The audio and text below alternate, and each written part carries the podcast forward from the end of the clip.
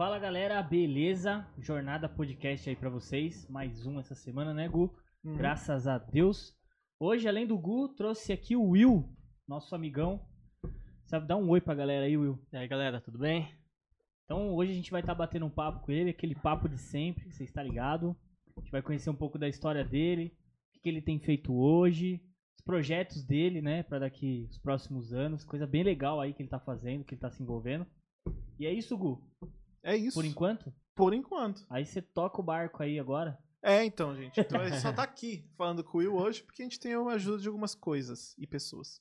Então, a primeira ajuda que a gente tem aqui é a ajuda da Tchê Filmes. A Tchê Filmes, que é a minha empresa que faz produção audiovisual né, de diversos tipos, desde podcast que você está ouvindo aqui, até diversos vídeos e tudo mais. A gente também dá serviço de mentoria e consultoria para você que quer começar um trabalho, mas não sabe por onde, não sabe como, não quer, não sabe como estruturar.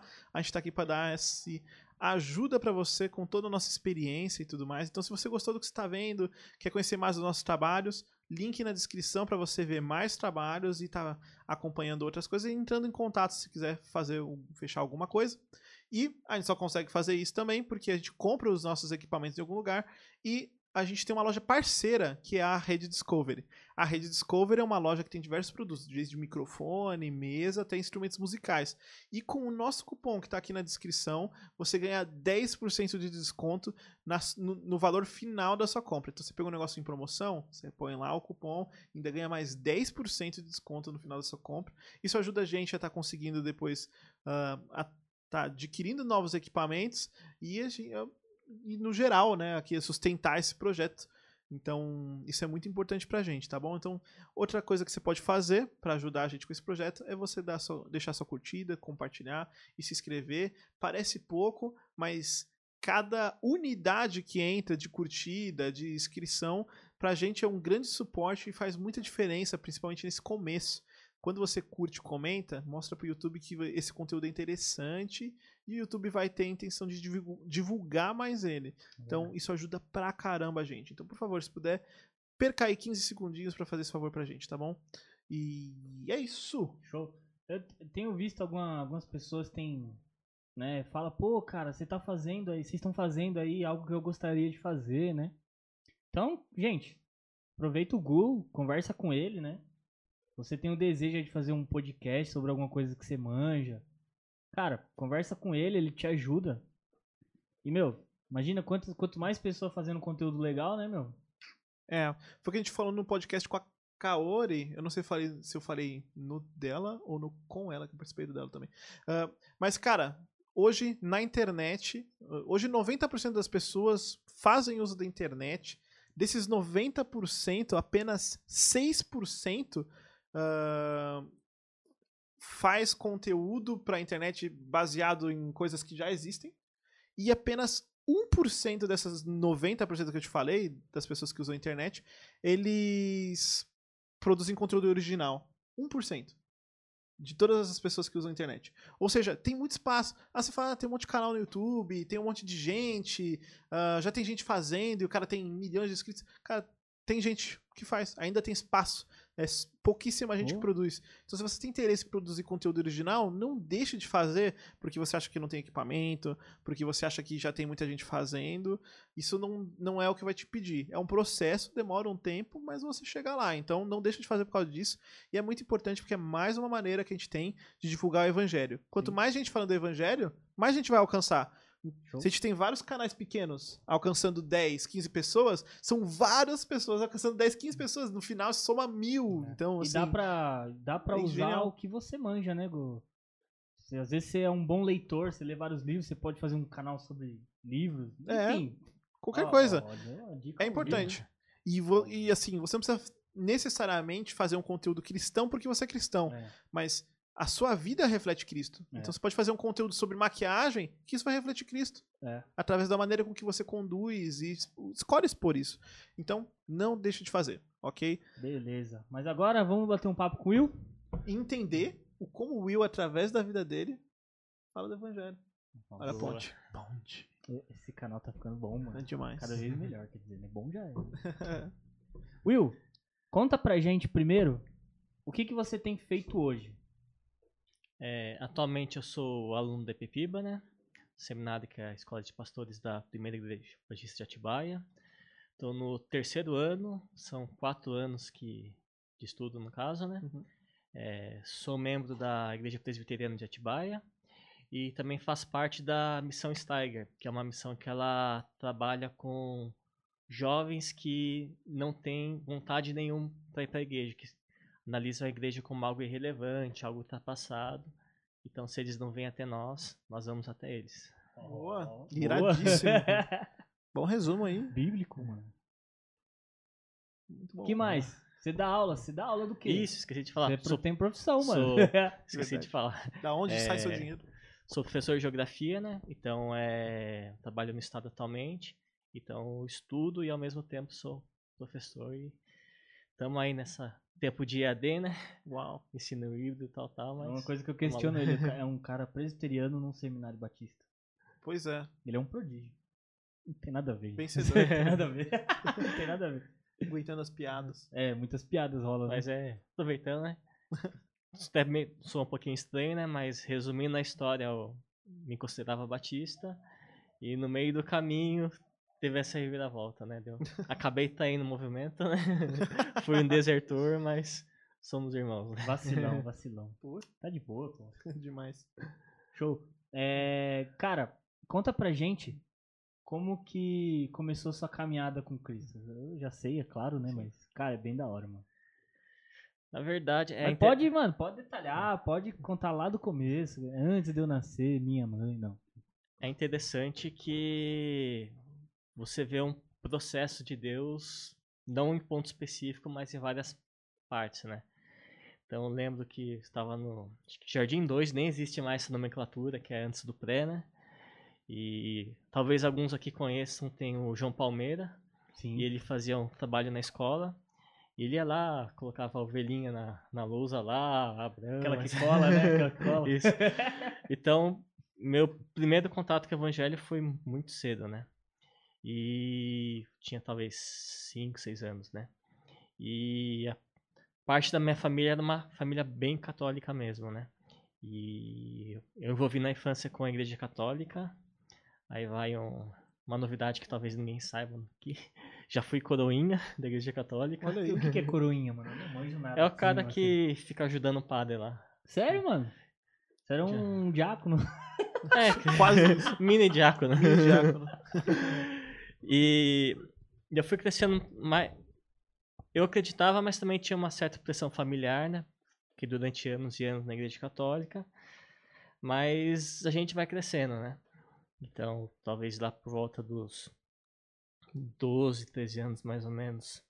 É a idade que a gente começa do jovem consequente, né?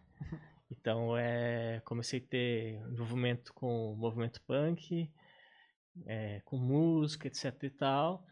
E aos poucos eu fui me tornando um pouquinho averso, averso com a instituição igreja, né? Uhum. É, parte disso daí foi fruto de. Hoje isso daí diminuiu bem mais, mas antigamente tinha aquele cisma bobo de católico e protestante. Então, eu via mil e uma sobre protestante, que ah, protestante é isso, aquilo, aquilo, aquilo. Aí no movimento punk você vai lá e você ouve mais coisas, né? Então tava naquela fase que, meu, eu amo Jesus, mas igreja não quero ver nem pintado de ouro na minha Você frente. falava, tipo assim, eu amo Jesus por causa da, da base católica que você tinha? Isso. Você só não ia mais, você, tipo, desacreditou, mas É assim, de vez em quando eu ia Cresci lá, né? orava, mas é. Assim, não quero instituição. né? aquele amuleto, né? Pra manter aquele Isso. amuleto. Né? Tô ligado. Então é uma relação um pouquinho de longe, né? Então você vai se aprofundando, etc e tal, e pra piorar a situação, o vocalista da minha banda favorita, não sei se foi 2000, 2001, que era o Rodolfo Abrantes, se converteu e largou a banda. Daí, meu, como assim? Minha banda favorita vai acabar por causa desse pessoal que faz lavagem cerebral. Eu odeio crente, não sei o que lá, odeio igreja, etc e tal. E eu tinha um ranço muito grande, né? E o que foi interessante nesse, nesse caminho, né? Que um pouco tempo antes, tem um cara que até hoje sou grato a ele, que chama Manuel, que ele tinha, tem uma loja de roupa, E eu ia lá comprar e ele sempre evangelizava, né? Então ele ficou durante anos e anos e anos. E é interessante que, às vezes, quando eu tô pregando o evangelho para alguém faz uma cota e essa pessoa não dá resposta, eu sempre lembro de mim, né? Meu, Eu demorei. se o cara também. não desistiu, literalmente foi antes, por que, que eu vou desistir? Acho que cada um tem seu tempo, né? Da hora, mano. E daí tava nessa fase de jovem consequente. Aí chegou um- uma semana lá, daí meu pai falou assim, ó, o negócio é o seguinte, quero que você, esse sábado você vá em alguma igreja e não importa qual religião que for, mas quero que você vá em algum lugar, né? Tava com quantos anos aí, quando ele falou isso? Tava no primeiro ano do ensino médio, acho que 15, 16 anos, É. né? E aí, beleza. Eu falei, ah, então vou. Não tem ponto de escapar, vou lá na igreja do, do senhorzinho que tava me evangelizando, né? Que no caso era Piba. Mas qual que era o problema? Naquela época o Will tinha cabelo até o ombro, pintado de vermelho, All-Star todo riscado, na época que All-Star não Seu era cabelo moda. era vermelho, mano? Ah, porque você tava no movimento punk Isso. lá, né, É. mano? Ah, faz sentido. E o meião quase até o joelho, na época que meião até o joelho não era moda, era mal visto pela sociedade. Aí você fica, meu, e agora pra entrar na igreja, né? E é interessante que daí eu liguei pro Manuel, daí eu falei assim, ah, é, como que eu faço pra ir pra igreja? Porque eu não tenho roupa social. E eu odiava roupa social. Na verdade, eu ainda não gosto, né? Mas. É, e daí falou, não, não, não precisa ir de social, não, pode ir normal. Eu falei, meu, tá atolando comigo, né? Eu fui lá, coloquei uma calça jeans, uma camiseta básica, né? E eu pensei, não, chegar na igreja, todo mundo tá de terno, né? Aí chegou lá, ninguém de terno, era, uma, era o sábado, reunião de jovens. Isso né? na piba? Isso. Aí você já dá aquele alívio. né? Aí o que que rolou? Daí começou o louvor, mó de boa. Daí começou a, a pregação. Daí eu falei, vai ser aqueles pastor que fica gritando, etc e tal. Aí, sinceramente, eu não lembro quem que pregou faz muito tempo. Só que tom sereno, tom normal, né? E uma coisa que é engraçada, mas ao mesmo tempo é preocupante, que eu tinha medo de ir na igreja, porque eu pensava assim, meu, eu olho na igreja, tem a igreja X da televisão, e essa igreja, ela sempre aparece exorcismo, ou seja, no culto protestante tem exorcismo. Quem será que eles vão pegar nesse meio do caminho? Não, E- o cara e- do punk. e, e- e literalmente eu fui pra igreja pensando nesse momento, Caramba, momento morrendo mano. de medo. Falei, meu, vai ter a sessão de escapetamento lá e vão pegar eu e já era, né? O que vai acontecer, né? Aí a- o culto tá encerrado. Nossa, não teve sessão de escapetamento, né? Não tô demoniado. E daí eu falei, ah, não tem, mas semana que vem vai ter, né? Aí fui na semana seguinte, não teve. E assim, Deus vai trabalhando com, com o passar do tempo, né? Eu comecei na igreja, no começo você vai, e é mais por obrigação e também você vai fazendo amizades, né? E eu reparei que na época, algumas atitudes que eu fazia, eu sentia incomodado. Mas assim, não porque eu vi no púlpito. Eram coisas que eu não tinha lido na Bíblia, até porque eu ia na igreja, mas eu não, não lia a Bíblia. É, não foram falados na pregação, mas, opa, por que, que eu parei de fazer aquilo? Por que, que eu parei de fazer isso, né? E eu comecei a estranhar, porque da gente mesmo, a gente só quer fazer burrada só, né? Aí começa a Então- mudar, né? Você começa a Aí, achar fa- meio estranho. aí você pensa, aquilo. meu, tem um negócio estranho acontecendo comigo aqui, né? Aí acho que foi. Passou alguns meses ainda, acho que seis, sete meses frequentando a igreja. Aí teve uma pregação que teve o apelo, daí. É, Eu não sei se posso considerar como encontro conquista esse momento, porque antes já tinha essa experiência de transformação de vida, né? Certo. Mas talvez o clímax, no, no caso, foi uns seis meses depois que teve o apelo, etc e tal. Daí Você lembra quem que fez o apelo? Pastor Mendes. Imagina o tanto de apelos que o Pastor Mendes não, não, não Verdade. participou, né? É verdade. Da hora, mano. Nossa, Perdeu que doideira. Eu, eu- eu- cara, o seu testemunho, assim. Claro, cada um tem um testemunho individual, né? Mas a maioria, muitas pessoas é tipo assim, começa aí, mas tem um dia específico, né? Eu lembro muito de Pedro, mano. Marco. Um marco, né? Eu lembro muito de Pedro, mano, porque né, Pedro caminhou com Jesus os anos, né, em que Jesus viveu. Mas foi um marco específico que, que marcou a, a nova vida de Pedro, né? Uhum. Que é quando Jesus retorna a Pedro, depois de ele ter traído ele, e fala assim, meu, você me ama, você me ama, você me ama. E foi é, a partir dali que a vida de Pedro começa, né? Acho que, cara, é muito legal você ver que os anos passam e a Bíblia, ela ainda é retratada nas nossas vidas, mano. Sim. De maneira bem prática, né? E aí, Gu? Eu sei que você pensou bastante nessa pergunta que você vai fazer. Da Bíblia? Não, né? Faz o concílio. Se quiser, quando quiser fazer um concílio com ele aqui, ele diz ele que tá preparado. Não. Que isso seria? Diz ele. Eu chamo ele de herege o dia todo. Conta pra gente um pouquinho do seu contexto trabalhando com o pessoal do underground e tal. Da Steiger. E quando a gente diz pessoal do underground, não é um lugar que chama underground, mas É, assim, não é os caras que é a categoria droga, né? de pessoas que ah, que a gente classifica como underground, que são essa galera que tá mais marginalizada, não sei se seria a Sim. palavra certa, ah, de tribos e coisas assim. Eu lembro, você tinha um trabalho iradíssimo com, com isso, se envolvia nesses trabalhos. E rolê com o Will era assim, ou, vamos, vamos lá, tipo, evangelizar e falar de Jesus para umas prostitutas. E era tipo 11 da noite. A gente ia ficar até umas duas da manhã. Ou ir lá pra São Paulo também, nesses, nesses Na rolês Augusta. assim, na maluco. E assim, tipo, três da hora da manhã, quatro horas da manhã. E eu sei que você tem um contexto e vocês têm um, bastante experiência nesse aspecto. Conta um pouquinho pra gente, cara, muito curioso. Eu acho que é a questão de, de eu crescer nesse meio que acaba facilitando as coisas, né? Então, um erro que eu tive após a conversão foi, ó, para de usar essas camisetas, para de ver essas músicas, nunca mais falei com eles. E eu acho que Deus tem é, propósitos diferentes para pessoas diferentes. Então tem pessoas que elas realmente elas têm que sair daquele âmbito, porque se elas continuarem, elas vão cair. Tem pessoas que, talvez foi meu caso, que ficou um tempo fora para amadurecer, para depois voltar. Uhum. E tem pessoas que podem é, estar diretamente nesse ramo, né? E eu acho interessante a questão do, do evangelismo, de você evangelizar quem está no seu meio. Sim. Então, se eu sou advogado, eu vou evangelizar quem? Advogado. Se eu sou um nutricionista, a mesma coisa.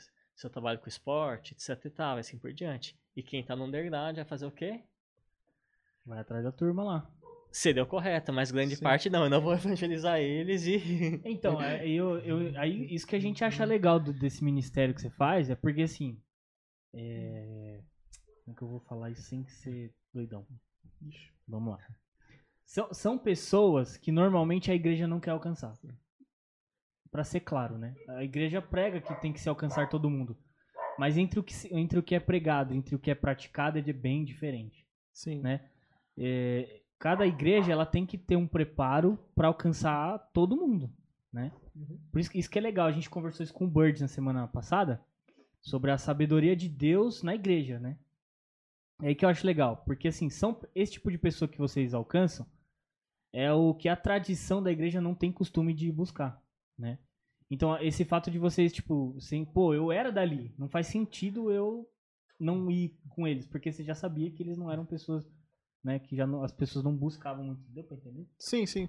Mas o, o problema é que às vezes a. Quando se tá a igreja, hoje no podcast, tô falando instituição, tô falando uma específica. né? Tá. Sim. é, ela tira essa pessoa do nicho. Então, por exemplo, eu sou do underground. Opa, eu sou a melhor pessoa para ir para lá. Só que o que a igreja faz? Você não vai mais para lá. E o que acontece? Só que ela também não manda ninguém para evangelizar. Entendi. Tipo, Então, o poder- lance da transformação é que você tem que abandonar aquilo que você era Isso. e você ser agora. Sua tribo é ser o crente. É. E você deixa de ser o cara que era o punk. Sendo que você pode muito bem ser o. tá na tribo do. tá inserido na tribo Sim. como um cristão. Né? Que é a ideia. Eu acho que hoje, hoje, nos tempos de 2021, talvez a gente tenha. Não sei qual é a sua impressão disso. Se talvez seja a minha visão amadurecida, mas quando eu era adolescente, eu também eu curtia muito punk. O... E pra mim, é, nossa, eu era aquilo. Vivia aquilo. Mas depois com o tempo foi amadurecendo e eu fui ficando, pelo menos, com a cabeça mais aberta de eu curto punk, mas assim, eu, eu sou um cristão, eu me identifico, minha identidade é cristã. Mas assim, eu, eu consigo chegar nessas pessoas, nessas tribos e tudo mais. Você não acha que a igreja amadureceu um pouco nesse aspecto? Hoje ela tá mais. Che conseguindo chegar mais nisso ou ainda tá muito restrita? É assim, é. É que novamente é difícil falar que tem várias e várias. É, igrejas e né? igrejas. Mas de modo geral, assim, eu acho que ainda tá engatinhando, né? Uhum. Então pega, por exemplo, uma pessoa com visual não convencional.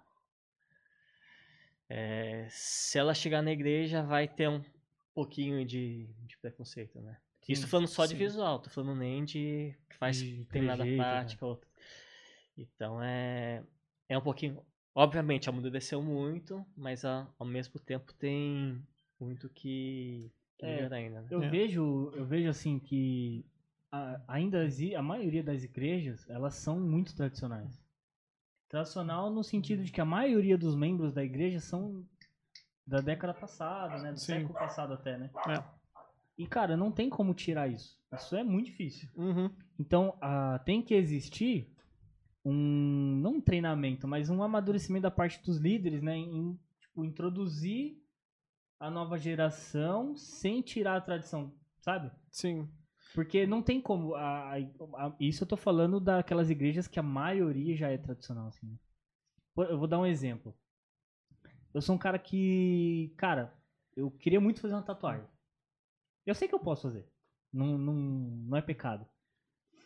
Mas eu sei que a tatuagem específica que eu quero fazer, eu talvez, na igreja que eu estou hoje, iria Chocar. chocar algumas pessoas.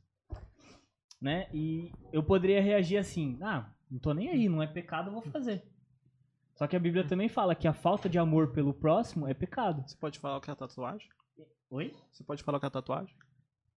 Cara, eu vi uma muito ideia. louca, mano. É tipo Jesus, tá ligado? Com na cruz, aí a, Ah, a cruz é a extensão do braço, assim, muito louco, Tipo mano. 3D, né? Tô Muito ligado. doido, mano. Eu queria Que muito irado. fazer aquela tatu, tá Mas ligado? por que você acha que ia chocar uma tatuagem de Jesus? Eu acho que não a tatuagem de Jesus, mas, Mas uma pela tatuagem, tatuagem. em si. Hum. O desenhar o corpo. Tem muita gente que, tipo assim, não importa a tatuagem. Você desenhou o corpo, você já. Correndo riscos aqui. É. Vou, contar, vou contar uma história. Tá. Deu, deu pra sacar, né? Não vou identificar, mas eu estava dando aula numa sala que eu dou aula de- dentro da igreja. E numa aula, um, um dos alunos comentou, tipo, perguntou, né? Porque de vez em quando eu deixo aberto para abrirem para qualquer pergunta. Tá. E ele perguntou, poxa, ah, fazer tatuagem é pecado? E ele falou isso porque ele viu a minha, né? Eu, eu fiz uma tatuagem em janeiro. Então é é recente. Fiz aqui, né? É, aqui no pulso. Eu vou dar. Deixa eu dar zoom, o zoom em mim. Ó, aqui. Eu tenho essa, tatuagem aqui, gente. Tem um significado da hora, né? Tem um significado, assim, não, é- não é à toa. É- tem um baita de um significado, assim. O, eu fiz. Eu fiz com um cara que é tipo, bastante amigo meu. E eu, a tatuagem, ela simboliza toda a ideia de olhar direcionado para Cristo, ele é o centro da minha vida e tudo mais. Não vou contar toda essa história que demora. Mas eu fiz, eu fiz esse desenho e eu resolvi tatuar em janeiro. E lá para março ele me fez essa pergunta, tipo, ah, o que, que que que você acha sobre tatuagem? Tatuagem é pecado? E assim, eu sei que ele já tava imaginando que não era, porque ele me viu de tatuagem e falou, ué, tá dando aula pra mim? Tem tem Uhum. tatuagem. Eu falei, cara, não é pecado, mas a gente tem que saber quando pode ser pecado. Esse que a gente tem que analisar. Daí Ele comentou, não, porque a minha. Olha o cara, mano. Pra quê, né? Bom, é... daí ele comentou, tipo, não, minha mãe falou que se eu fizer uma tatuagem, ela vai me bater e vai me tirar de casa. O... E ela falou que quem tem tatuagem não vai pro céu. E, cara, eu fiquei chocado. Porque, assim, tem tanta coisa errada nessa frase. Assim, porque.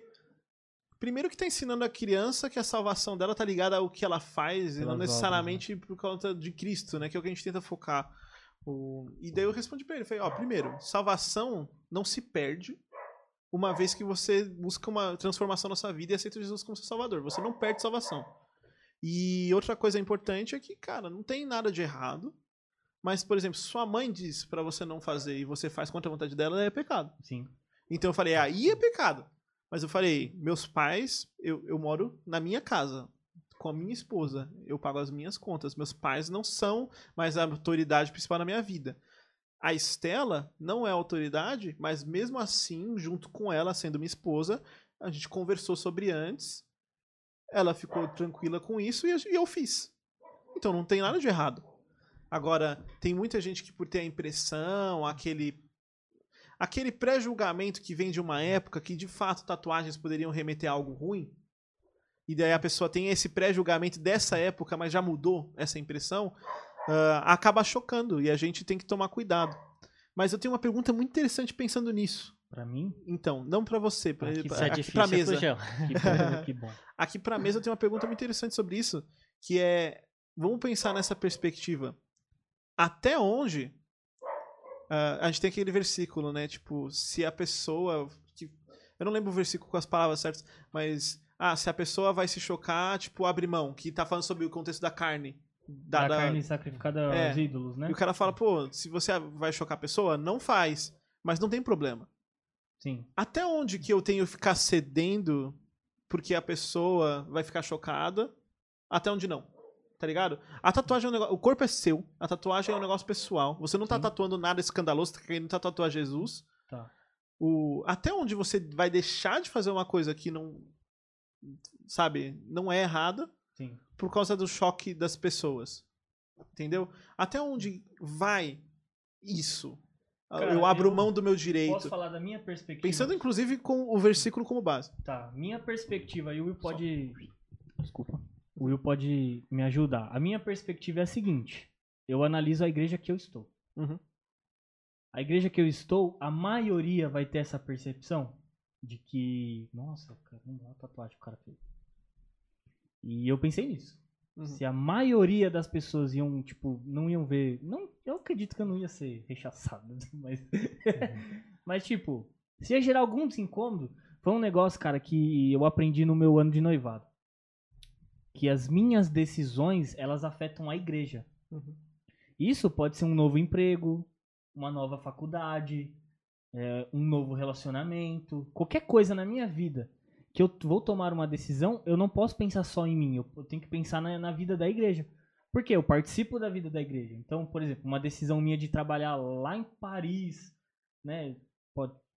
Ah, muito- eu acho que é um assunto muito complicado. né, tá entrando. Enfim, minha, as minhas decisões elas afetam a igreja. Então, se é uma decisão que talvez vá afetar de maneira negativa a maioria, eu, eu prefiro não fazer. Minha perspectiva, tá? Não, Sim. Isso não é uma, uma, uma regra pra ninguém, mas eu entendi assim, foi bom pra mim, não me arrependo de não ter feito e tô feliz pra caramba. Sim. Mas, fala aí, Will, o que, que você O pensa? que, que você pensa? Uma coisa que foi interessante uma vez é que a gente não pode deixar que o padrão da igreja seja do irmão fraco. Se basear nisso. Legal.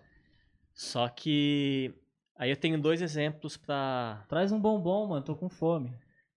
pra gente conversar sobre isso. Primeira coisa que tem o risca-faca na igreja, questão do louvor. O que, que a gente tem? Ah. A gente tem o- os senhorzinhos lá que eles amam o hino e pra eles louvor literalmente é violão, piano, nem teclado, piano e nem bateria. Aham. E você tem a molecada que quer o bate-cabeça. Aí o que, que a gente sempre ouve? Que esse jovem, ele tem que abrir mão pelo idoso pra não escandalizar ele e não ser pedra de tropeço. Certo. Tá certo isso daí? Da hora, concordo. Certinho isso daí.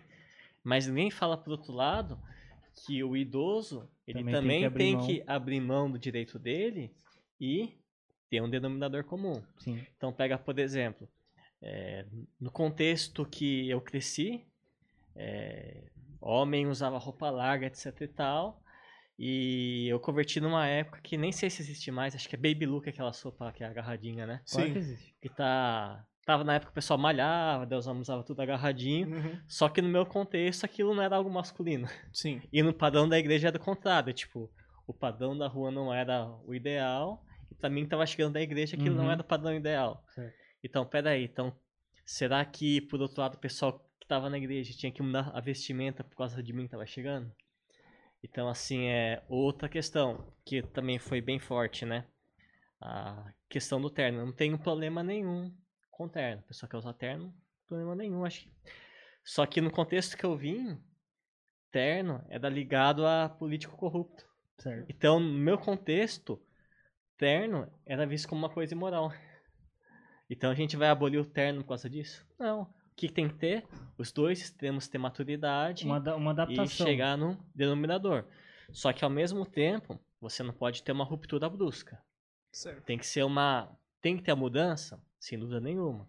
Mas tem que ser uma mudança gradual. Então não pode do dia pra noite, ah, vamos mudar tudo e assim, não. Uhum. Tem que ser uma mudança gradual, inclusive algumas mudanças literalmente levam anos. Não. E se fizer tudo isso daí, eu acho que fica mais tranquilo, né? Mu- Agora quando ficar só os jovens vão ditar a moda da igreja, É. ou só os idosos, aí a gente vai ter conflito. É, mas né? aí é, é um. Eu vejo mais como uma parte da liderança em tomar esses devidos cuidados. né? Eu acho que tem- é importante ter uma transição. É. Também é importante ter uma transição, mas é importante ter uma conversa de até onde tem base. A pessoa não curtiu aquilo. É cara, muito difícil, tipo, cara. não, muito algumas coisas sim. Algumas coisas são cinzas. Uma área muito cinza.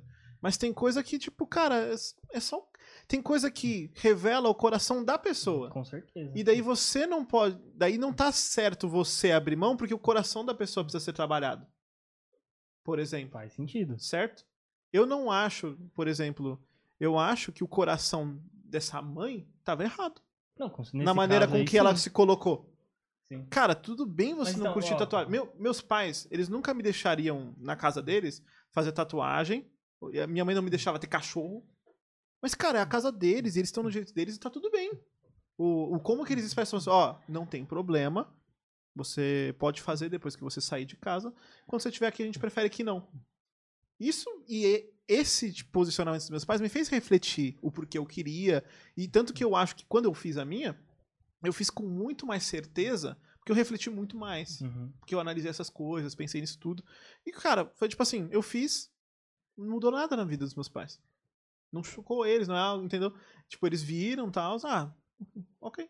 Ah, talvez porque eles tenham visto, pô, enquanto ele estava aqui, eles, ele me obedeceu e me respeitou. Justamente. Então isso é importante. Então, mas acho que tem coisas e coisas. A gente tem que saber realmente Sim. fazer É análise que, cara, e tomar eu, cuidado. eu sou um cara muito conservador nesse aspecto de decisões, assim. Então, Uhum. é que nem eu falei, é, foi uma decisão minha e eu, e tipo assim, foi de boa, sabe? Sim. Mas se alguém um dia quiser fazer, vai, vai. Mas vai, acho mano. que, Vou fazer mais. que falta esse diálogo, né? Ah, Então sim. você pega, por exemplo. Eu acho que é muito sadio o diálogo entre os mais jovens e mais velhos, porque eu vou usar uma hipérbole aqui. Os mais velhos eles estão parados no tempo e os mais jovens estão com aquele gás todo, querem inovar. Só que acontece, é bom juntar os dois por quê? Para você pegar esse mais velho e você reciclar ele, no bom sentido. Só que ao mesmo tempo, o mais velho com a maturidade dele, ele segura, opa, peraí, você tá indo longe demais. Sim. Então, com a maturidade, ó, tudo bem, a gente pode mudar, mas também tem um limite, né? Então, é, é muito sadia essa ponte, só que eu falo por mim mesmo. Quantas pessoas idosas eu converso? Ah, sim. É, isso, Justo. que, eu- isso que eu ia comentar. Tem também o lance de você não ser um cara aleatório na igreja. Porque se você é um cara aleatório na igreja, ou uma, uma menina aleatória, meu, ninguém te conhece, você não tem amizade com ninguém, você não tem abertura pra falar com ninguém. Né? Agora, se você é uma pessoa envolvida, que tá sempre ali, todo mundo te conhece, você tem abertura pra falar com a galera. Tô pensando em fazer isso, o que, que vocês acham? Uhum. Né? Então, Mas- mas... acho que é a questão do. A gente tem guetos na igreja. É, Então, por exemplo, se eu sou jovem solteiro, eu ando só com jovens. Se eu sou casado, eu só ando com o grupo de casais. Cara, quando eu era solteiro, eu só andava só- com os tiozão da igreja, mano. Se eu sou Uhum. idoso, eu só ando com o idoso. Não que não tenha que ter esses grupos. Eu sou Sim. a favor, tem que ter. né? A gente não pode jogar o bebê com a água junto. Mas também tem que ter Como é que é? diálogo. Como é que é? Jogar o bebê com a água junto? Não, É, Nunca. mano. Ok, ok. Caramba. Então é, então o que acontece? Você fazer diálogo entre essas esferas diferentes. Legal. Então, por exemplo, você pega na, na, na minha época, né? Então, talvez o cabelo comprido era algo que escandalizava, hoje não mais. Então, o senhorzinho chegar pra mim, por que, que você tem o cabelo comprido? Eu ia explicar, por isso, Uhum. por isso acabou. Do mesmo jeito, por que, que o senhor faz isso? Ele ia explicar, por causa disso, na Sim. minha época isso, isso, isso, né? Mas é, o famoso conversando tudo se resolve. né? Ah, isso aí, isso aí tem que ser desenvolvido. Eu tenho outro assunto que acho que é legal de conversar. Baseado nisso que a gente tá falando do seu contexto underground, Eu, eu acho que eu até contei essa história já num podcast ou num vídeo de quando eu levei o amigo gay na igreja. Cara, da hora. O... E teve uma reação que eu não esperava e tal. Cara, da onde vem o... esse. Sabe, a gente tá numa transição de gerações. Acho que a nossa geração é a primeira que sabe lidar mais com homossexuais, trans e tudo mais. E talvez a gente vá saber acolher bem melhor do que a geração anterior, que tinha muito mais preconceito e dificuldade. O, inclusive, eu, teve uma época que eu achava que. Eu falei, nossa, mas será que eu tô errado? De ficar de boa? Não ficar tão chocado com gay e tal? Que eu lembro que, tipo, nossa, você via gente que não podia ver um cara de mão dada com outro cara na rua e ficava, meu Deus! E tal. E isso nunca me chocou. Eu falei, nossa, será que eu tô acostumado com o pecado assim? Será que eu tô errado? Não, eu entendi que eu tô inserido nesse contexto. Não tem nada de errado e isso me torna mais fácil de chegar nessas pessoas. Tanto que na faculdade tinha amigos gays e tal, e eu falava de Jesus pra eles. Não tem nada de errado você se envolver com essas pessoas. né? Isso. Até porque como que o evangelho vai chegar nela se a gente não Ninguém se tiver envolver, né? relacionamento? Certeza. Tem que ter relacionamento. Eu não vou. Eu não concordo com o estilo de vida, eu não concordo com o que a pessoa tá fazendo, mas ao mesmo tempo tem que ter relacionamento, senão foi assim que Jesus se relacionou com as pessoas em geral. Foi tendo relacionamento. Tendo relacionamento com o leproso, tendo relacionamento com a prostituta.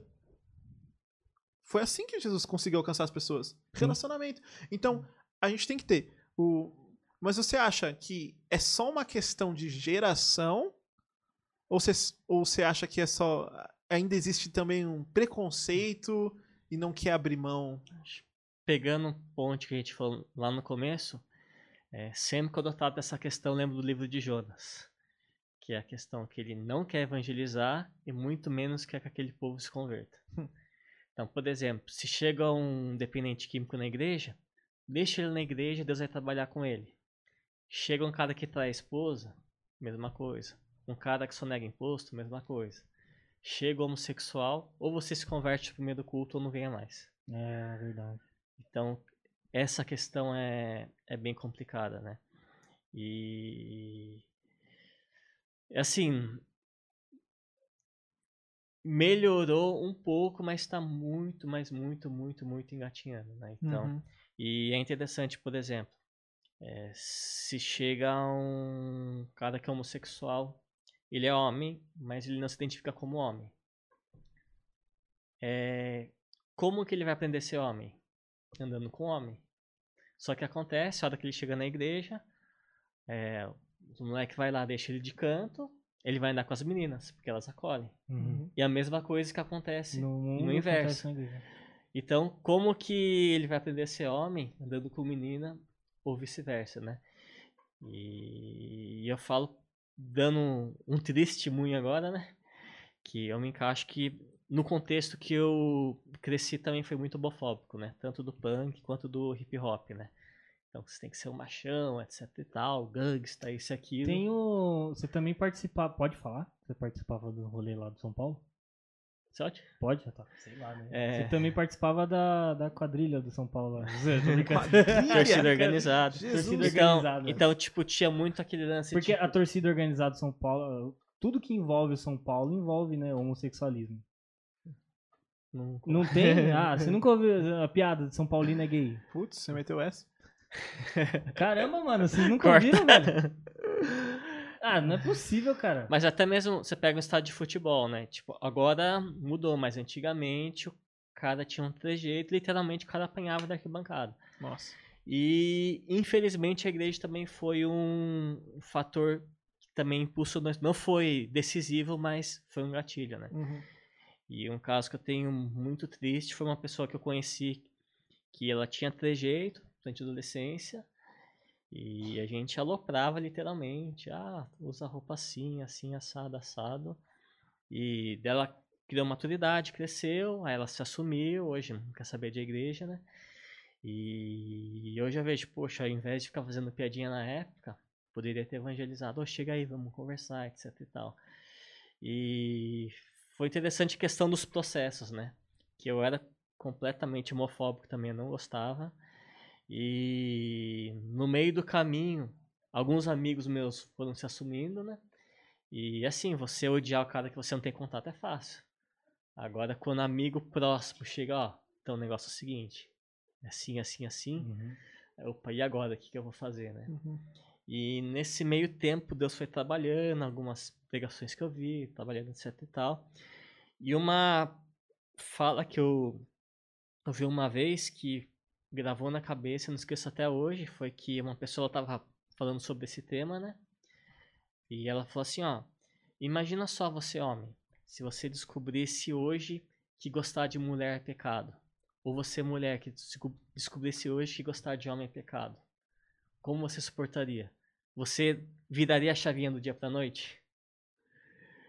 Então, a questão de... Entendi. Eu, eu entendi o que a, a frase quer dizer. Então, o que, que eu quis dizer com isso daqui? É. Aí cai a questão quando o homossexual, ele é, chega na igreja, né?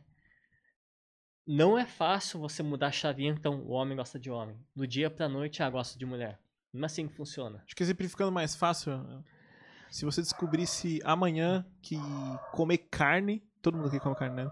O, se comer carne é pecado, a transição pra parar de comer carne, do nada você vai ter que virar um vegano pro cara que come carne todo dia? Como que isso vai ser? É complicado. Não, mas você é- vai lidar com tentação, você vai lidar com desejo de comer carne. É mais ou menos essa a ideia. Mas é, qual que é o problema disso daí? É a questão que além de você se abster de relação com o mesmo sexo, a igreja ela vai impregnar que você, se você realmente se converteu, tem que ter relação com sexo diferente. Então, por E exemplo, é um outro processo, né? vamos supor, é, para não fazer propaganda aqui, eu gosto Pode de fazer. refrigerante de, s- sei lá, de limão. E eu descubro hoje que refrigerante de limão é pecado tomar. Aí que eu faço? Eu paro de tomar refrigerante de limão. Mas se que eu vou falar, não, se você realmente se converteu, você tem que tomar refrigerante de uva. Só que eu odeio uva. Hum. Então, além de você se abster, você tem que mudar essa prática. Tanto é que é interessante que tem um amigo Gerou meu uma dúvida. que ele trabalha numa Uhum. editora e tem um livro muito bom que trabalha a questão de pessoas que elas optam pelo- celibatário, celibata- celibatarismo. E ele recebeu diversas críticas esse livro quando foi traduzido aqui no Brasil, que as pessoas falavam, meu, se o cara se converteu mesmo, ele tem que ter 15 filhos aí. Uma hipérbole, né?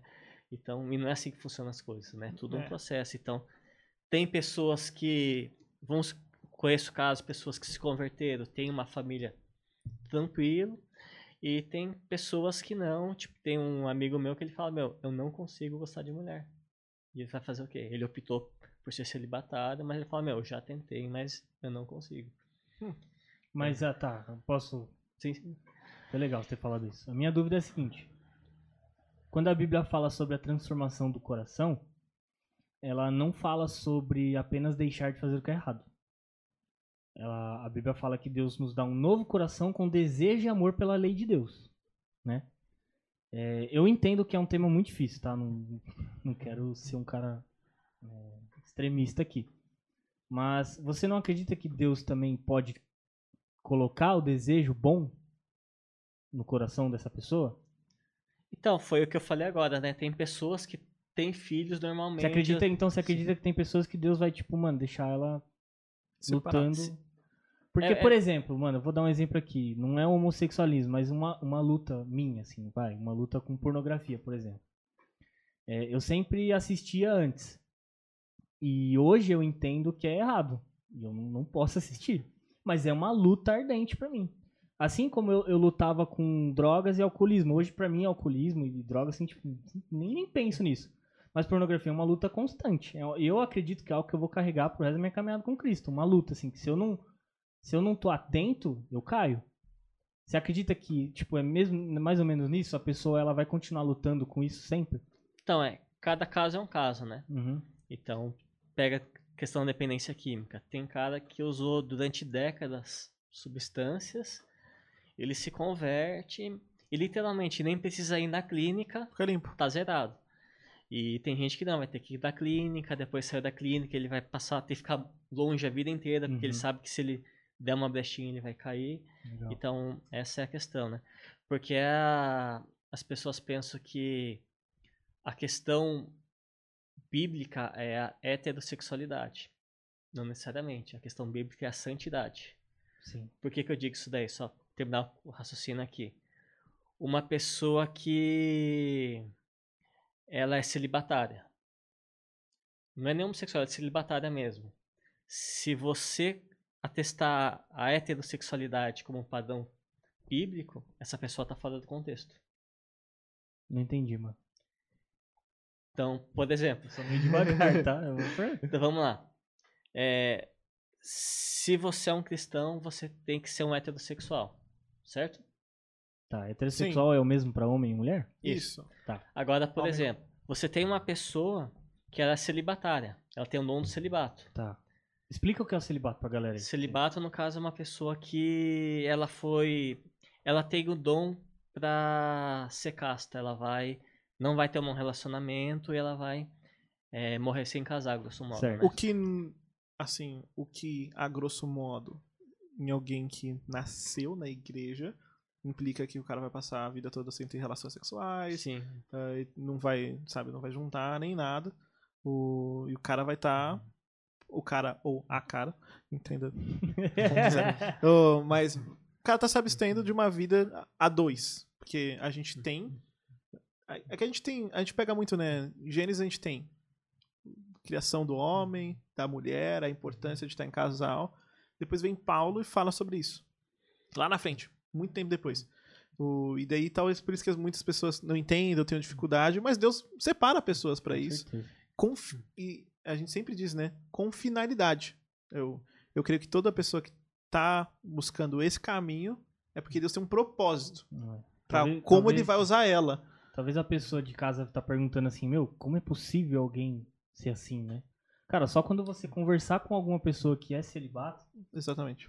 que você vai entender o propósito de Deus, cara, porque é muito da hora. E né? Então, o como que- que Deus age através da vida dela nisso. Então, Então, O que acontece? Quando você pega essa pessoa que é celibatária, se você falar que a heteronormatividade que é o correto, ela cai fora, ela tá em pecado. E o que que rola, que eu vejo muita hipocrisia, né? Que, deixando bem claro aqui, que eu considero a homossexualidade como pecado, isso daí é chovendo molhado, mas assim, é, é a pessoa que ela é casada, ela trai mil e uma vezes o marido ou a esposa, aí ela fala que. E ela vai lá e ela é, critica a sexualidade do homossexual que está fora do padrão divino. Sim. Sendo que ela também está cometendo um sendo pecado. que a poligamia e Então- a traição, tudo é. Ou, às É vezes, um- ou às vezes até o cara é, é aqueles cara, né, bem, bem ferrenho, né? hom- Homossexual, errado. Às vezes o cara é viciado em pornografia homossexual. É, também. Né? E, a, e esse ser contra ferrenho é só uma maneira de, de tentar esconder e deixar isso algo como interno. E só para fechar aqui, desculpa interromper. Uhum. Então a questão assim, ó, a pessoa ela é hétera, mas ela tá fundada. Então, só a heterossexualidade por si só, ela não é sinal de santidade. Sim. Então, o que, agora, que é entendi, sinal, agora entendi. o que, que é o sinal de santidade?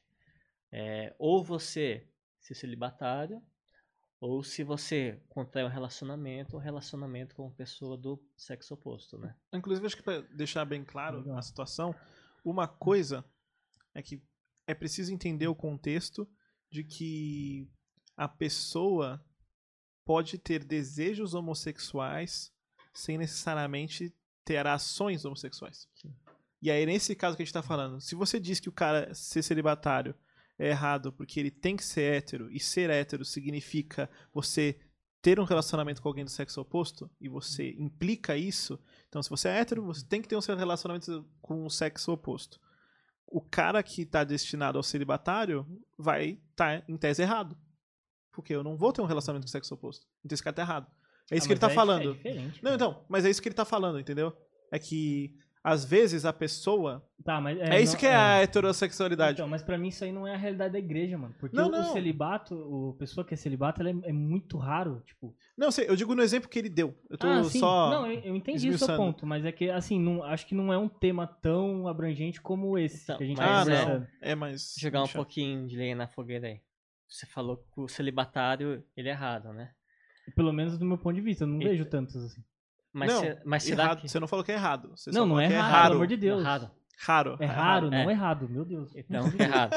É, será que isso daí, em parte, Não é porque tem aquela mentalidade que você tem que casar e ter 500 filhos, etc e tal. Então, por exemplo, se você Não só isso, ainda completo.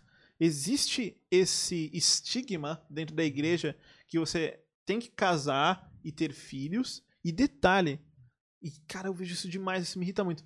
Você tem que casar e ter filhos biológicos. E daí existem as pessoas que têm dificuldade, não podem ter filhos, e é porque Deus não quer que elas tenham filhos. Não, Deus Sim. pode. As- adoção nunca é uma opção. Nunca. Não. E, cara, os crentes deveriam ser os que mais adotam. Mas não, Com adoção. certeza, isso, certeza. isso no Brasil. Isso eu tô falando no contexto do Brasil. Outros lugares do mundo, a realidade é diferente. Tipo, os Estados Unidos, bastante crente adota, de outros Mas lugares do então, mundo. Mas entendeu? Tem esse estigma. Você Hum, tem que ter você- filho. Tá, você você não é homossexual, você não luta com os desejos homossexuais. Você é um homem ou uma mulher normal. Não, Uhum. Meu Deus, é muito difícil falar sobre isso. Sim. Deu pra entender, né? São Não muitos termos. Não me entendam mal. É, vocês, não, é, não é pecado o cara. O cara não é celibatário também. Não tem, não tem o dom do celibato. É pe- não é pecado ele não querer casar? Mas daí você tem que investigar o coração do cara pra entender por que, que ele não quer casar. E aí que você encontra ou um pecado, ou você encontra o dom do celibato. Ah, tá. É, é- é aí que eu queria chegar. Porque se o cara não tem o dom do celibato, né? E, e ele não tá no- no- nos contextos que a gente tá conversando, se ele não quer casar, com certeza vai ser um pecado. Vai ter um pecado, E sim. não ter filhos também, porque não, não há. A, a, pra não ter filhos existem vários motivos, né? Sim. Tranquilo, isso aí, beleza. O cara é doente, né? A pessoa. Uhum. Mas se a pessoa. Eu entendo assim, cara.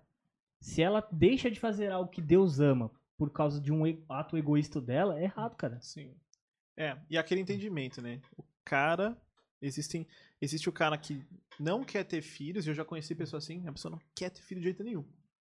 Não, não quero, não quero, quero investir na minha carreira e tudo mais. E daí você começa a encontrar, quando a pessoa esmiuça, ídolos na vida dela. Sim. que estão fazendo com que ela não cumpra a vontade de Deus.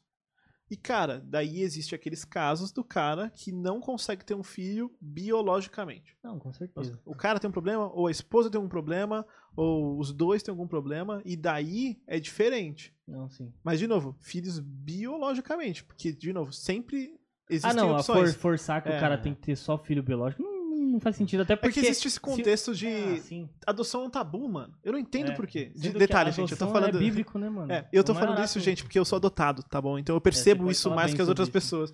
Porque as pessoas não, não veem como opção, tipo, eu vi direto. Eu lembro uma vez eu tava num grupo de casais, tava falando sobre. Era, uma, era sobre ter filhos, a palavra, né? Tinha até um convidado. E eles estavam falando sobre a importância de ter filhos, de cumprir esse mandamento. a- Ah, quantos filhos você deve ter e tudo mais. E eles falaram, ah, e tem gente que às vezes não consegue ter filhos e tudo bem, isso significa que Deus quer alguma coisa. Eu falei, não. Tem gente que não consegue ter filho biologicamente. A gente tem que colocar a adoção como opção. E ficaram me olhando estranho. E- Eu parecia um alienígena. Nossa. Sendo que. Né, E, tipo, sendo que a adoção, transformou a minha vida.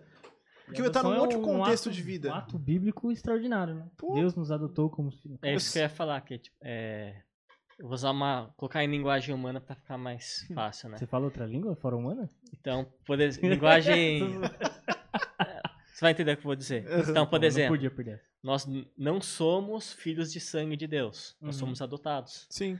Então, a pessoa, ela talvez tenha um pé atrás com a adoção, mas ela não esquece que ela foi adotada. É, Exato. então. é Então, uma mano. contradição de termos. né? Mas é uma coisa que já reparou. É uma É. coisa boba, mas que tá bom. Então, Tipo, não aí- é. É que nem essas coisas que a gente tá falando aqui, da tatuagem, do do, homossexualismo. do homossexualismo. Eu vejo, cara, eu acho interessante a gente ter falado disso, cara, muito interessante. Eu vejo que eu tenho muito a aprender, né, sobre esse assunto, não só intelectualmente, mas na prática, assim, sabe?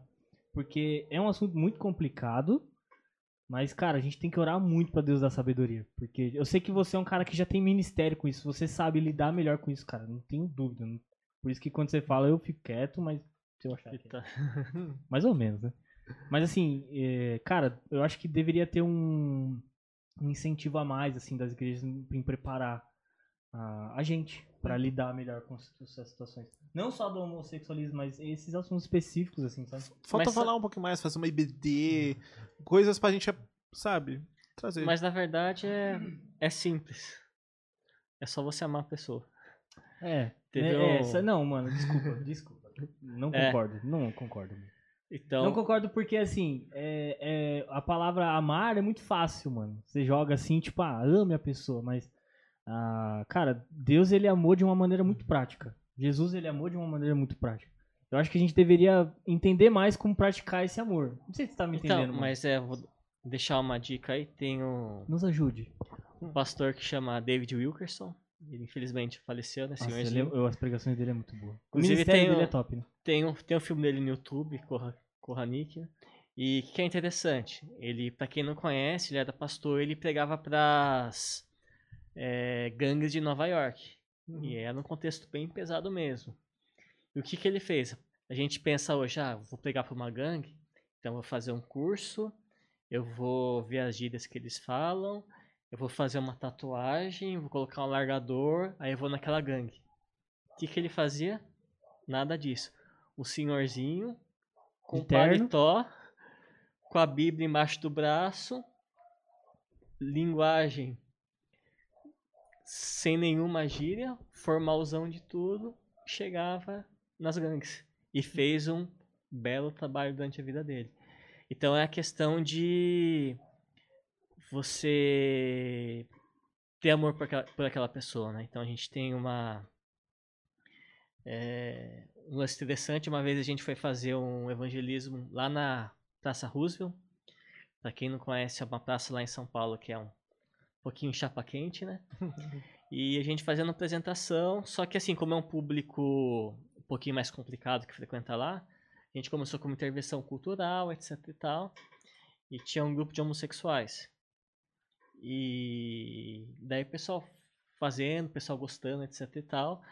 E a pessoa que estava à frente do evangelismo, ele começou a falar de Deus, no caso. E desculpa se for palavrão, depois você dá um pie. Aí uma das pessoas fala assim: Ah, tava da hora até agora, mas agora que falou de Jesus, cagou o rolê. Hum. O cara que tava nessa rodinha. Qual que é a nossa intenção, meu? Cara ofendeu a Deus que queime no fogo do inferno, etc. Não, não existe. E o que, que aconteceu? Teve uma pessoa que ela ouviu ele falando isso daí, acabou a intervenção, ela foi de propósito nessa rodinha. Aí papo vem, papo vai, resumindo a história. Acabando a rodinha, o cara foi lá e literalmente compartilhou a vida inteira, inclusive coisas pessoais, com essa pessoa que foi evangelizar. O que, que ela fez? Só, amor, o cara tá falando mal, mas eu vou falar do evangelho pra ela. Então, só e que... uma coisa só pra finalizar, Desculpa. que é que falta muito é a questão que a gente quer falar muito e quer ouvir pouco. É. Então é que as pessoas sempre reclamam de fora porque assim, ah, vocês vêm aqui, falam com a gente, fala, fala, e quando a gente não quer esse produto, vocês vão lá, viram as costas e vão embora. Então uma dica em traço de evangelismo não chega falando de Jesus. Uhum. Chega na pessoa, Conhece a pe- pessoa, com essa né? pessoa.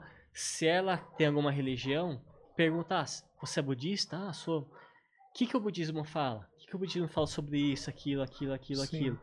Aí depois que você deixa a pessoa falar, você vai lá e amorosamente conversa com ela, porque, opa, pera aí, ela tá falando de Jesus, mas eu não vou interromper ela, por quê? Porque ela me ouviu falar de Buda. Uhum. Sim. Então é, fica até cons- constrangedor pra ela chegar, não, não quero que você fale, né? É, eu acho que é importante, porque o...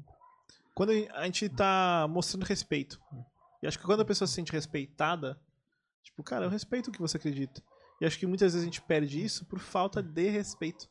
Que a gente quer impor, ou porque a gente quer colocar ah, o evangelho de qualquer jeito.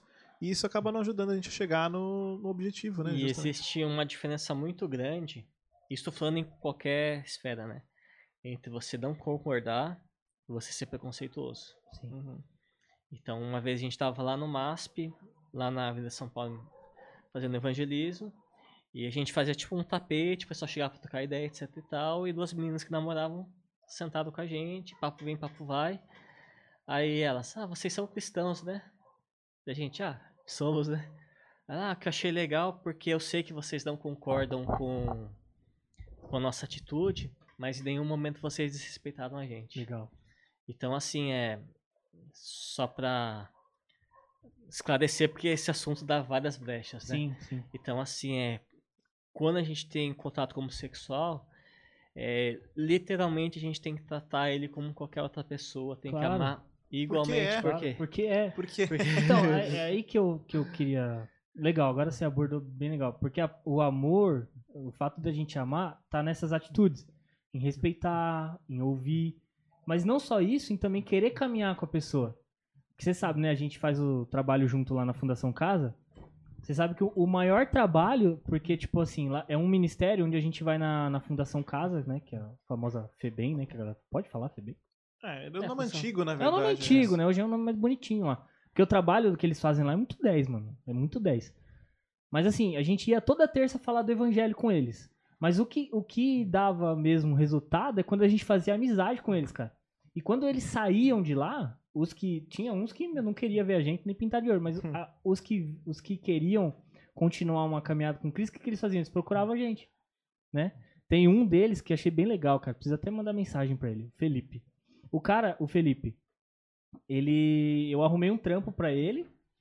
Ele ia na minha casa, na época que eu tava arrumando a casinha lá pra ir morar, ele ia lá, me ajudou a pintar a casa. Hum. E ele ficava conversando comigo, sabe? Tipo, mano, e. Muito 10, cara. O cara foi no meu casamento. Que da hora. Ele, ele trampava, ele trampou na lanchonete lá que eu arrumei o trampo pra ele, tipo, ele saía mais ou menos umas 7 horas. E, mano, ele chegou no meio do casamento lá, eu tava lá juntando a gravata. E, ô, vim no seu casamento, mano. O cara cheirando a pastel, fiquei mó feliz, cara. Que da Então, tipo assim, o relacionamento gera isso, cara. Isso pra mim, aí E é- entra no que você falou. O é amor. interessante. O amor é caminhar com a pessoa. Agora, em tempo de pandemia, não dá, né? Mas a, a questão do abraço, né? É. Então, quando você chega numa pessoa, aí tô falando, tô restringindo esse ponto, mas qualquer tribo urbana, você abraça ela, você quer desse gelo. Porque às vezes eu vejo geralmente o que acontece. Tá ligado quando o político come pastel na feira em época de eleição? Com aquela cara de nojo assim? Sim. Às vezes eu vejo a pessoa, tipo, cumprimentando do mesmo jeito. Vai dar mão, tipo, ela na pontinha, assim, no dedo, Nossa, assim. cara, É. nem- nem dá, Ou, mano. tipo, dá um abraço, mas aquele abraço. Meu, dá um abraço de verdade mesmo. Faz a pessoa se abada, não faz a- aquele abraço ou aperto de mão pra cumprir tabela. Dá, tipo, transmite amor nesse abraço, né? Então, às ve- até às vezes a gente olha os famosos free hugs que fala, né? Abraço grátis que só faz evangelismo, né? É, obviamente que você tem que levar a palavra de Deus, só o abraço não adianta. Mas ao mesmo tempo, quando você pega, por exemplo, é, só para mudar um pouquinho, não ficar no mesmo foco, pega um ex-detento, por exemplo. Você vê todo mundo criticando o pau, é, bandido bom, bandido morto, o cara nunca vai mudar, etc e tal. Todo mundo jogando pedra. Hora que vem uma pessoa e abraça ela, ela desmonta. É, sim. É verdade. Então é. Tem Ah, que... cara, é- isso aí é uma realidade do evangelho, né? É. Não só quando você abraça, mas às vezes quando você tá. A pessoa ela tem um estilo de vida, uma atitude. E você faz diferente, às vezes, em desacordo com o que ela tá fazendo, isso desmonta a pessoa. Fora que é a, é a quebra de expectativa. O cara tá esperando que ele vai ser. vão tacar pedra nele.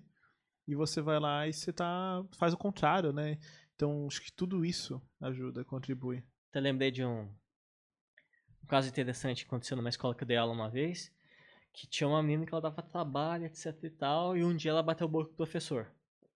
Aí falou poucas e boas palavras que não dá pra falar aqui, e foi pra direção, né? E daí esse dia tava o coordenador na, na direção, e conversando com ela, ela totalmente alterada, tal, tal. Daí, sei lá que deu, ele, ele contando pra gente, né? Não sei que deu, ele não é convertido, mas eu creio que Deus usa, né? Daí chegou pra ela assim, me dá um abraço. Do nada, assim, né? Daí ela foi, deu um abraço nele e caiu o mundo dela, né? Tipo, chorou igual criança mesmo, né? Da hora. Aí ela falou que, tipo, pai dela desde pequeno foi pai ausente, que Desabafo. não foi um pai legal, etc tal, isso e aquilo. E ela tava usando, talvez, a escola pra canalizar toda aquela Aham. tristeza e raiva que ela tinha, né? Hum. Então ele poderia chegar muito bem, ah, vai ficar uma semana de suspensão, etc e tal. A gente vai lá na delegacia abrir um boletim de ocorrência porque você falou poucas e boas pro professor. Mas não, é um gesto simples, como esse um abraço, você vai e você Cara, isso é 10, mano. acaba conquistando a Mano, pessoa, né? Eu tenho uma história muito boa sobre esses caras de free hugs. A gente tava lá na Praça da Sé, primeiro encontro com a Estela. A gente saiu, tava lá na, a gente passou Ela tá, a gente tava passando pelos lugares lá de São Paulo e a gente tava indo na Praça da Sé. E nessa tinha a galera do abraço, né? Mano, veio uma mina. Ela nem perguntou se eu queria um abraço. Ela já veio com o braço aberto, pá, já veio, me abraçou. No meu primeiro encontro com a Estela. A mina! E daí, sabe qual foi o pior? Ela não abraçou a Estela, mano. Nossa. Aí foi Sério? paia. Então eu fiquei muito vergonha, porque eu falei, putz, e agora, cara? Tô no meu primeiro encontro com a mina Já aqui. era, meu Já era, vai tipo, lá. que ela pensa em mim e. Daí A gente superou essa. A Estela deu uma olhada torta na mina. E aí, velho? Nossa, mano, se essa mina faz isso comigo, ela ia sofrer Pô, ela meteu uma dessa. Mas, tipo, pô, como você vai lá? A pessoa tá fazendo um negócio mó na moral, né? Mó na boa. Você vai lá, você babaca. Eu tô aqui, sai daqui, pelo amor de Deus.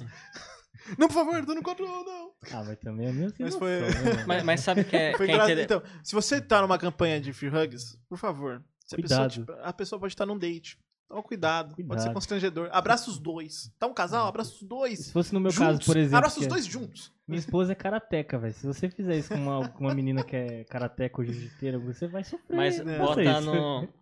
Voltando à questão, né? Tipo, geralmente o pessoal aconselha de homem abraçar homem, mulher mulher, né? Pra evitar esses contratempos, né? Isso. Agradeço, agradeço. Mas aí você pega um, um homossexual. O homem vai, é, no caso, abraçar o gay. Ou a mulher a mesma coisa. Eu abraçaria o gay, mano. Mas claro, velho. É isso Então, que mostra. mas mano. é aí que tá a questão aqui. É, a gente tem uma mentalidade mais aberta. Mas pra outros não. Opa, peraí, se der um abraço já vai confundir. Ou às vezes não me toque. Ah, não- mano, mas é. Rola eu muito entendo. disso. Mas isso, isso, isso aí já faz parte do, do evangelismo, né? Que é você vai se par... você às vezes o cara ele vai ele vai participar ali, vai te deixar você levar mais pra ver qual que é a sua, ou às vezes até pra tirar algum proveito de você, né? É. Uma, um- uma vez, mano, um cara me parou me pedindo cinco contos pra ir comprar maconha. Eu tava indo pra casa, mano. Tava indo pra casa.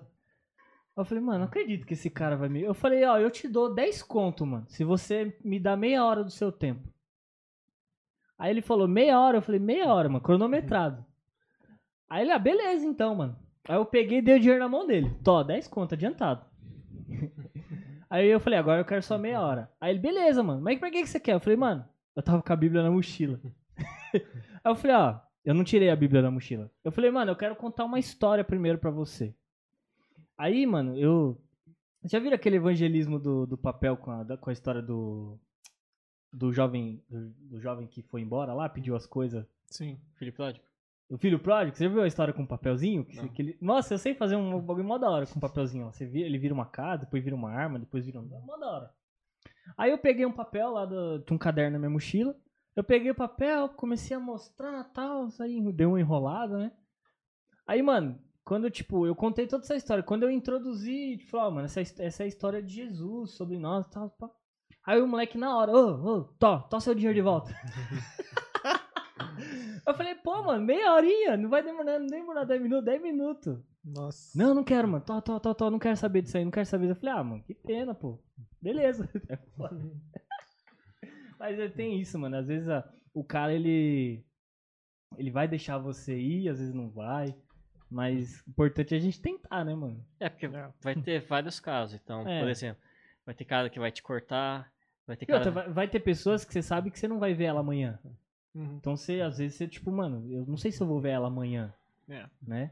Aí é diferente. Quando você, come- quando você sabe que você vai construir um relacionamento com ela através de outras. É um processo você, mano, diferente. Você, você, você É. tem uma atitude diferente, né? Igual uma vez eu fiz uma amizade com um morador de rua, mano. Nossa, cara, minha mãe. Minha mãe quase me bateu, cara. Eu, eu encontrei um morador de rua e fui lá, sentei pra conversar com ele. Que ele tinha me pedido um trocado e tal. Aí eu dei. Eu dei um trocado pra ele e tal. Comprei umas esfirras, sentei lá, comecei a conversar com ele. Aí eu perguntei, mano, você fica por aqui? Aí ele falou, fico. Eu falei, então me encontra amanhã nesse mesmo horário aqui. Ele, ah, beleza. Aí eu fui, passei na esfirraria lá, comprei umas esfirras e ele tava lá, mano. Você acredita? A gente ficou uns dois meses se encontrando? Tipo, pelo menos uns dois dias seguidos assim. Que da hora. Aí, cara, foi muito legal, mano. Porque, nossa, cara, eu gastei mó grana com ele, mano. Uma vez ele apareceu com o pé todo estourado, cara. Mano, com a ponto de amputar. Eu falei, cara, como que de um dia pro outro seu pé fica assim, cara? Aí ele deu a receita lá pra mim. Eu comprei os remédios. Cara, eu, eu dei meu colchão. Minha mãe ficou louca comigo. Eu dei meu colchão, dei uma pancada de roupa pra ele. Mas o que mais me chocou, assim, um, um dia específico, foi ele falou assim, ô Gel, cara, você tá me ajudando, tá mó da hora, mas eu preciso de um favor máximo seu, assim. Falei, pronto, agora ele vai me pedir dinheiro, né? E ele nunca me pediu dinheiro, me pediu dinheiro só uma vez. Ele falou, cara, me arruma um, um rastelo e, que mais? e um tesourão. Porque eu sou jardineiro, cara. Eu sei, eu sei trampar, eu vou procurar emprego. Você tá me ajudando, eu quero mudar de vida. Eu falei, demorou. Daí ele, eu dei o negócio pra ele, ele arrumou. Ele arrumou um emprego, começou a trabalhar assim. Só que a, uma luta era fazer ele voltar pra família, assim. Se ele não queria, ele queria continuar trabalhando, mas morar na rua. Hum. Aí te- teve um tempo assim que, tipo, eu não consegui mais encontrar ele. Mas foi legal que, tipo, mano, em dois meses, tipo assim, a gente conversou muito do evangelho. Se ele converteu hoje, eu não sei, mano. Mas, assim, quando você se dispõe a alcançar alguém, cara, Deus vai te dar meios e fundos pra. E é interessante, assim, que a gente ganha experiência com o tempo, mas é batendo, Batendo cabeça. Temos batendo cabeça. cabeça, né? Então, nesse lance de que achei interessante de morador de rua, uma dica pra quem tá vendo, converse com as pessoas. Conversa. Uma vez, é, conversando com um, é, ele falou algo que eu fazia, eu senti constrangido, né? Ele falou assim, ah, porque geralmente o pessoal vem aqui, aí eles formam uma roda com o violão na nossa volta, Dá fica sopa. todo mundo olhando p- pra mim, no caso, sozinho aqui, como se eu fosse o pior ser humano, etc e tal. E ele falou que é super constrangedor. Outro dia eu pensei, meu, imagina só, eu tô aqui, 20 pessoas ao meu redor, todo mundo olhando.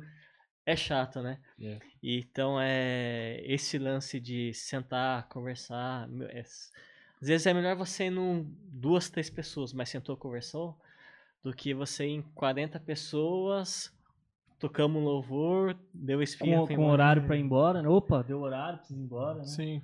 É importante, mano. Ficar constrangendo, fazer pressão. Acho eu também que curtia fazer esse lance. Eu comprava às vezes alguma coisa pra comer junto com a pessoa.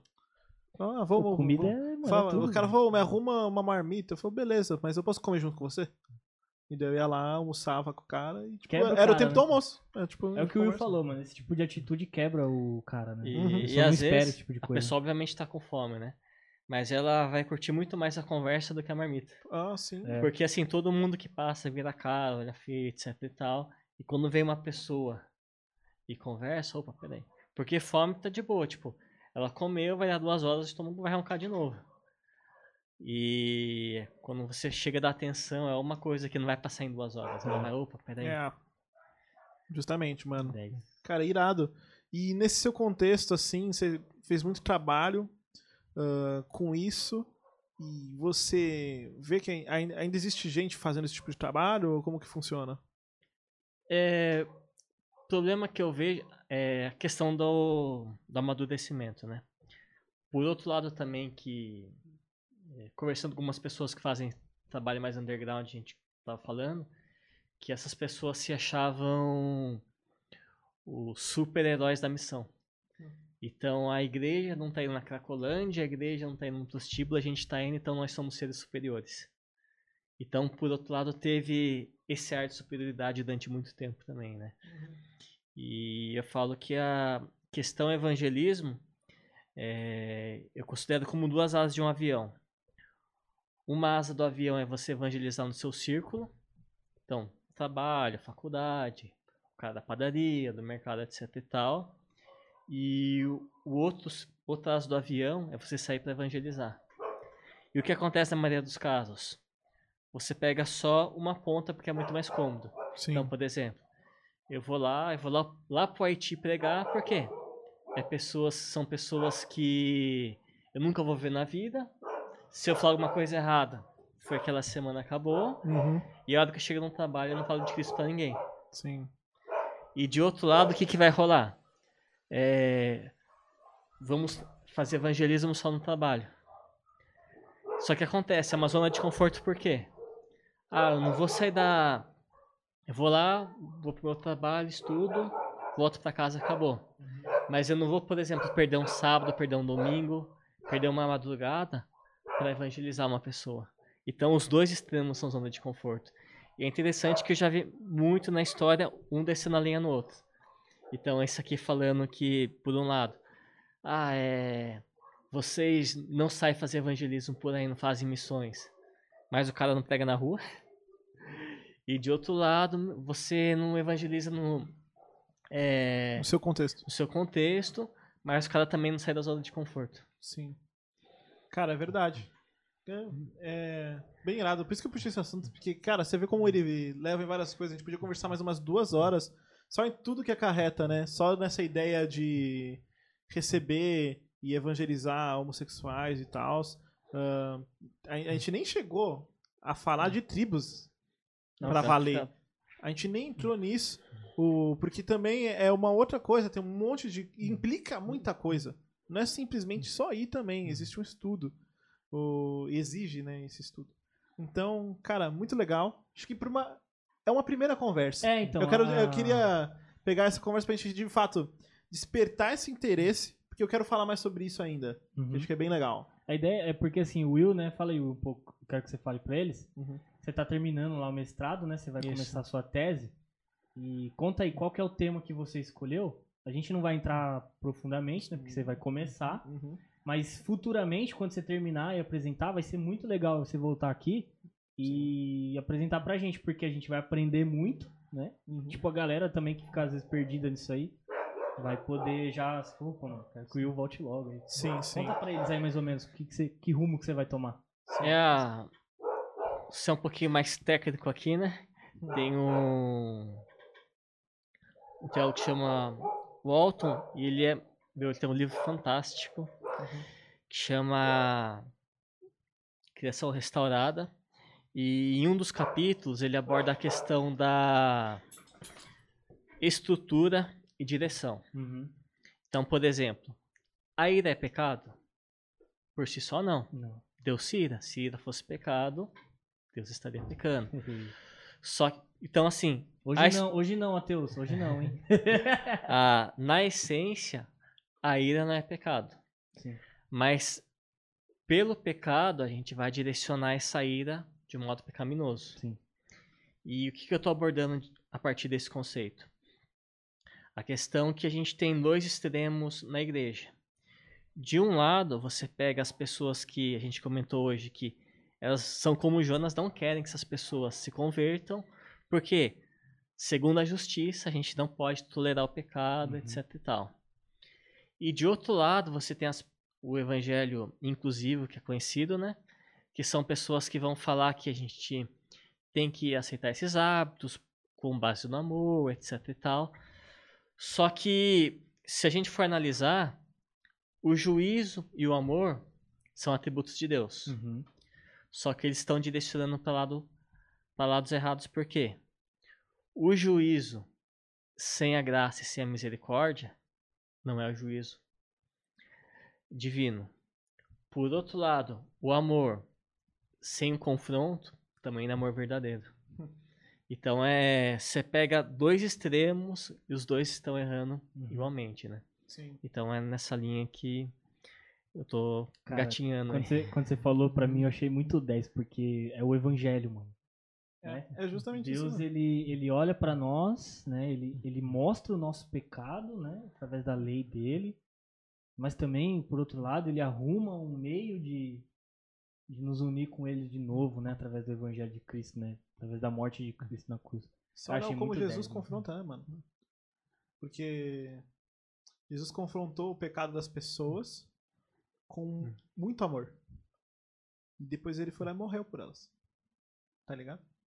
Então, assim, é, é o melhor exemplo pra que a gente tenha, assim, como referência. E é o que a gente tem que buscar, né, como foco. É, o dúvida. pessoa tá doente, né? Então, quando a gente tá no médico, o médico não chega, toma isso, não sei o que lá, não sei o que lá, pá, pá, pá. É, Não vai, não. Tem, tem Ó, você tem médico que faz isso, mano. Você tem que- mas, mas não é, mas É. Mas é, no caso, ó, você vai tomar isso por causa disso, disso, Sim. disso. Então é. E fazer esse acompanhamento É. literalmente como médico, né? Volta aquela- aqui, às né, vezes, vê às vezes até confronta, tipo, ó, isso tá acontecendo por causa do seu estilo de vida. Mas assim, mostra com. E eu acho que vale dizer uma coisa também, é que as pessoas, as pessoas esquecem que não tem pecado grande e pecado pequeno. O homossexualismo não é diferente da sua mentira. Não é diferente de, sabe, de qualquer outro pecado que a gente cometa no dia a dia. E eu acho que foi essa perspectiva que me ajudou justamente a conseguir ah, ter essa noção e tratar os caras normal. cara, ele não é diferente de mim. Sabe? Ele não é diferente do, do pecado que eu cometi ontem, da raiva que eu passei no trânsito, eu xinguei o cara, sabe? Não é diferente. Mas é o lance que você falou no começo de a pessoa esconder o pecado dela, né? Isso. Então tava no, uma vez num, num círculo de pessoas, aí caiu esse tema, e eu falei, tipo, o cara ele critica o homossexual, mas ele tá fundado na masturbação. Uhum. É. E a hora que eu falei isso, as pessoas estavam nesse círculo, não, mas isso aqui é um pecado maior. Meu, vocês estão no mesmo barco. Nada a a mesma coisa. é porque, ah, normalmente, esse tipo de pessoa ela tem uma visão do pecado errada. Né? Porque às vezes o pecado, para a maioria das pessoas, é só algo moralmente ruim. Mas não é algo que moralmente ruim que Deus or- ordena que seja errado. Né? Porque o pecado ele é, é direcionado para Deus. Você peca contra Deus. Porque Deus ele, ele é o autor da, do que é certo. Né? Então, às vezes, a pessoa ela só tem a ideia de que é errado para si. Às vezes, até por isso que não, não, não haja tanto arrependimento sincero, né? Sim. Porque ela não se arrepende do que ela fez contra Deus, mas ela se arrepende do que ela fez que ela entende que é errado. Uhum. Né? Deu pra entender? O pior às vezes da, da consequência, né? Da consequência Então, também. né? isso. A gente pega em vários âmbitos, mas pega, por exemplo, um dependente químico.